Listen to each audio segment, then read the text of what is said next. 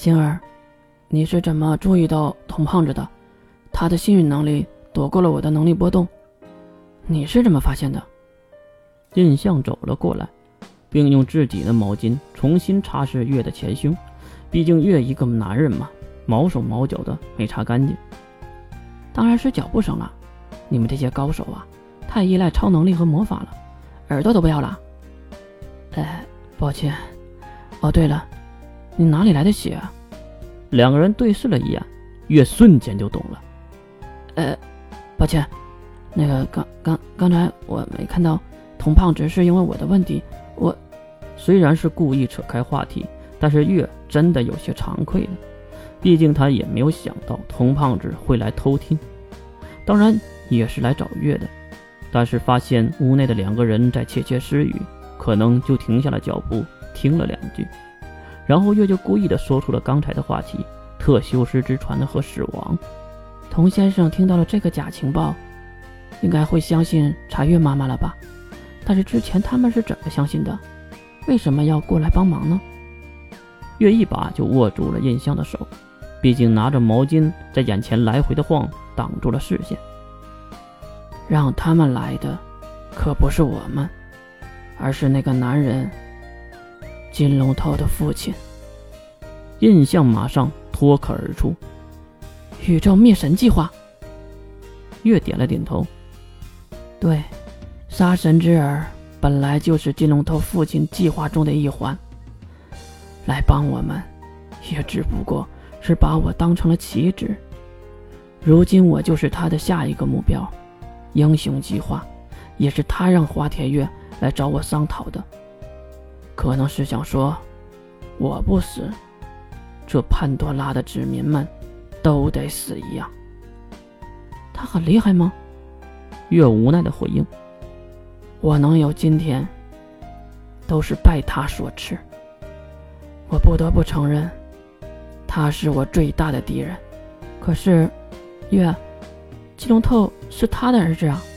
印象的担心很正常。金龙透能对抗自己亲生的父亲吗？正是因为他的儿子，我才和他合作的。”因为只有这个人的亲儿子的智慧，才有可能打败他。那印象好像还有什么话要说，不过月已经猜到了。那，你死亡的事是真的了？话题还是来到了最开始的时候。我的记忆没有被更换过。这个金龙头的父亲是知道的，他这次的目的就是消灭我的记忆。让我成为真正的特修斯之船，而他为什么要这样做？为什么要这样的结果？估计是想创建一个刚才的处境吧。印象瞪大了眼睛，难道他想让刚才我们演给童先生的戏变成真的？他想创造一个你出来？月放下了手中的毛巾。回到床上坐了下来，应该是的。所以这次我们输了一大截。月的话很明显，输了就代表什么？月，你要丢失记忆吗？如此聪慧的女孩，长相和身材又是人上人，虽然性格有点腹黑，但是也让月爱不释手。月直接扑了上去，对印象一顿蹭脸。印象也是逆来顺受，抱紧了眼前这个撒娇的银发少女。怎么了，月？埋在了温柔乡中的月，轻声的在印象的耳边这样回答：“我使用了毁灭之力之后，一定时间内就会死亡。而死亡前，我还有创造之力要用。可是创造之力一旦使用，我就会……”得到两个惩罚：第一，我会立即死亡；第二，死亡的模式是失去现有所有的记忆。啊！月拍了拍印象的肩膀，并放开他，两人四目相对。星儿，这件事儿谁都不知道，但是那个男人在万年之前就计划好了一切，等待我杀死神之耳后启动毁灭之力。他一直在等待，他真的很恐怖。他知道我会失去全部的记忆，到时候他有可能会弄出一个我来。你要记住，以蓝雪灵为准，蓝雪灵就是我们对抗他的终极保险。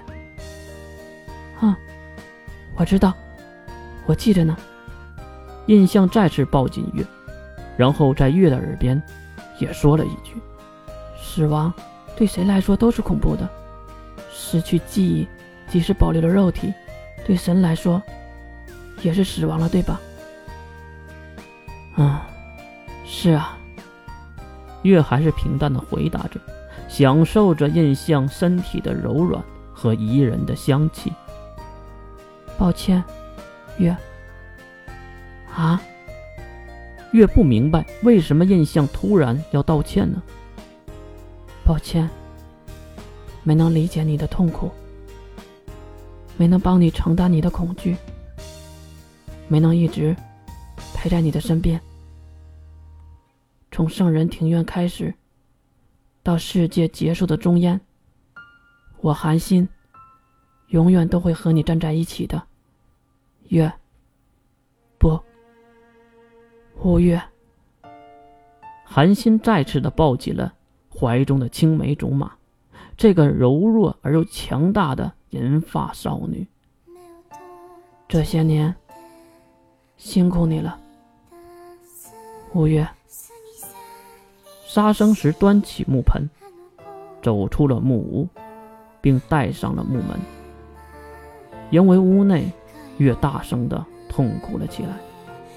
他此时不再是学院的首座，不再是神童使者，不再是强大的伪神，不再是。